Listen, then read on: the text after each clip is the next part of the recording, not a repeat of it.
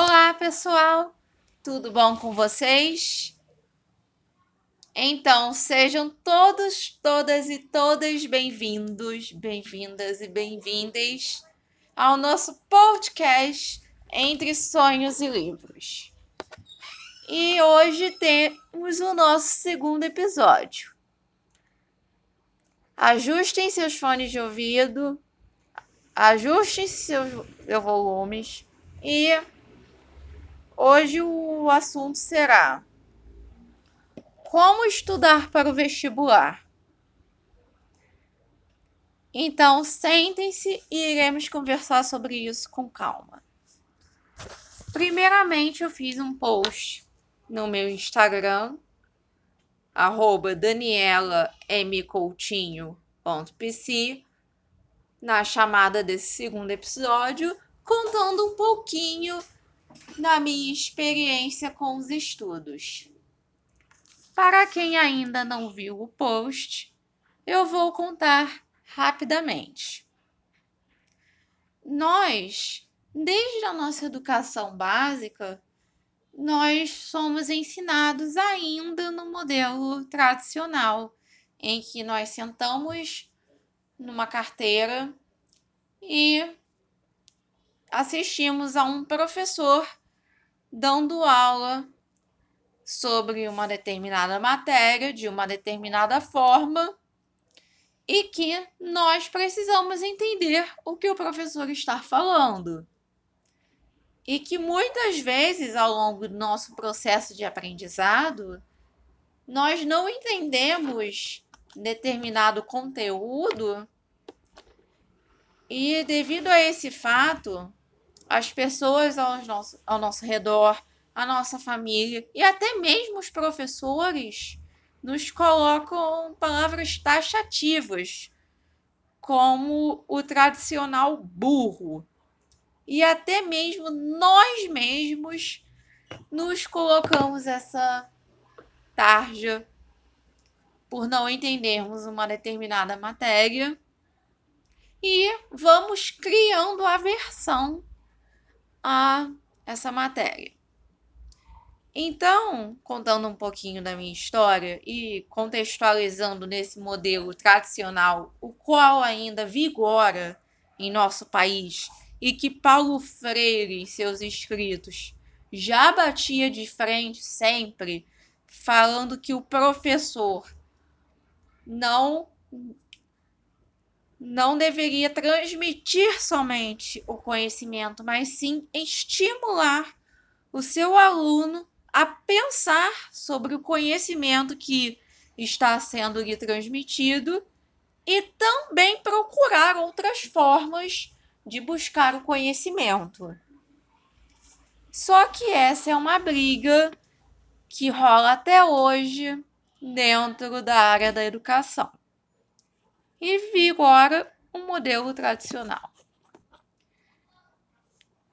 Muitas vezes, principalmente na área de exatas, como nas matérias de matemática e física, o professor colocava lá a fórmula de Bhaskara, por exemplo. É, a equação geral ax ao quadrado mais bx mais c igual a zero sendo que delta é igual a b ao quadrado menos 4ac piriri popopó. Aí eu ficava olhando para aquilo e nunca entendi o porquê. E para passar de ano, eu me via na situação de ter que ficar repetidamente decorando para poder chegar na prova e fazer a prova para passar, tirando a média com base de muita ansiedade e lágrimas. Até que um dia eu perguntei a uma professora de matemática que eu tive: tá bom, de onde é que saiu a fórmula de Bhaskara? Por que, que é assim? Aí ela virou para a turma e falou assim: olha quem quiser prestar atenção, presta. Quem não quiser, pode conversar. Ela, vou te mostrar agora o porquê. Ela apagou o quadro e ela fez, ela demonstrou sobre fórmulas matemáticas, explicando uma por uma de onde é que tinha saído a equação de segundo grau e a fórmula de Bhaskara e o delta. Daí eu comecei a entender que para eu entender tal coisa, eu tinha que descobrir de onde isso tinha saído e o porquê. E ao longo da minha vida acadêmica, quando eu cheguei no vestibular, foi aí que a cobra começou a fumar. Porque era muita matéria, muito conteúdo, e eu verdadeiramente olhava para tudo aquilo e começava a chorar, pois eu não sabia o que fazer, porque eu lia, lia, lia, lia, lia e não retinha. Esse foi um outro problema que eu enfrentei. Só que pesquisando técnicas de estudo, eu comecei a perceber que eu tenho uma boa memória fotográfica. Tá bom, Daniel, onde é que você quer chegar? Agora vamos um pouco para a psicologia e para um pouco de anatomia do cérebro. O nosso cérebro é um verdadeiro computador biológico.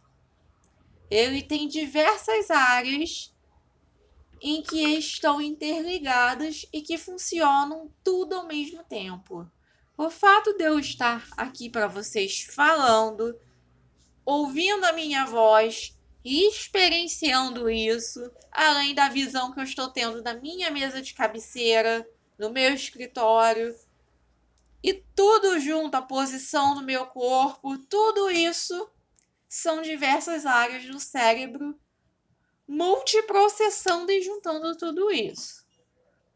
O nosso córtex pré-frontal, que é a parte da frente do cérebro, exatamente onde se encontra a nossa testa, é o que eu chamo da sede da nossa consciência. Nós nos comunicamos, nós temos o nosso livre-arbítrio, a capacidade de decidir os nossos sonhos, os nossos objetivos. Isso tudo está justamente no pré-frontal. E a nossa região occipital, que é o lado de trás, onde está a nossa nuca, é a região responsável pela nossa visão. E eu comecei a perceber que eu memorizava através das cores.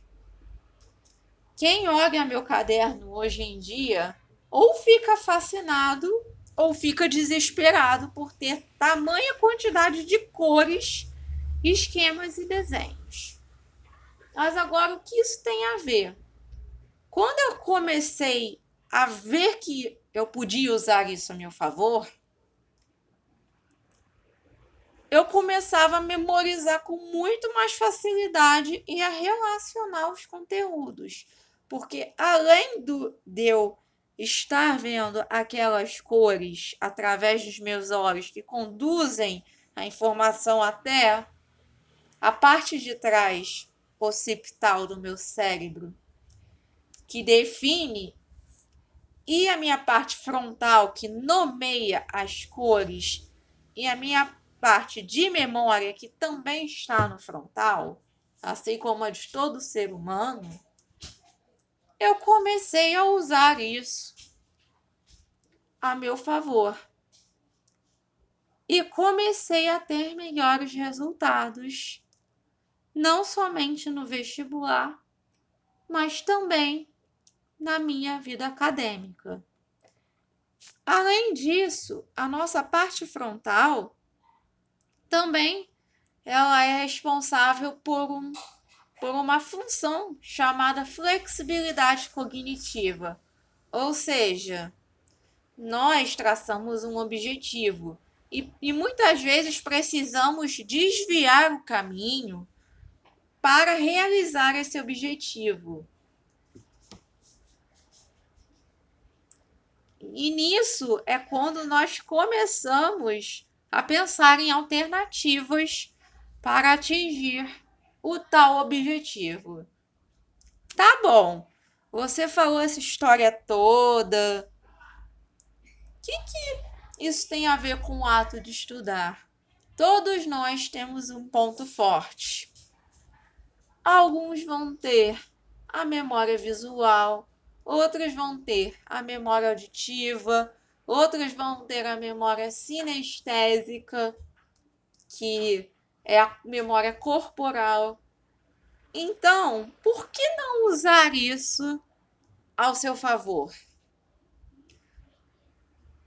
Porque muitas vezes nós somos inflexíveis conosco mesmos e ficamos nos cobrando porque nos foi passado um modelo como certo. Mas esse não é o único modelo válido. Existem outros. E nós somos condicionados ao sim e ao não. Mas se nós pegarmos o sim ou não e abrir, nós temos uma infinidade de alternativas. E, e nos estudos não é diferente. Pense em outras rotas, sem cobrança e de forma carinhosa consigo mesmo. Meu nome é Daniela Coutinho, alguém que já foi vestibulanda um dia e que atualmente é psicóloga. Sigam minha página no Instagram, arroba Daniela M. Coutinho.psi para acompanhar um pouco do meu trabalho.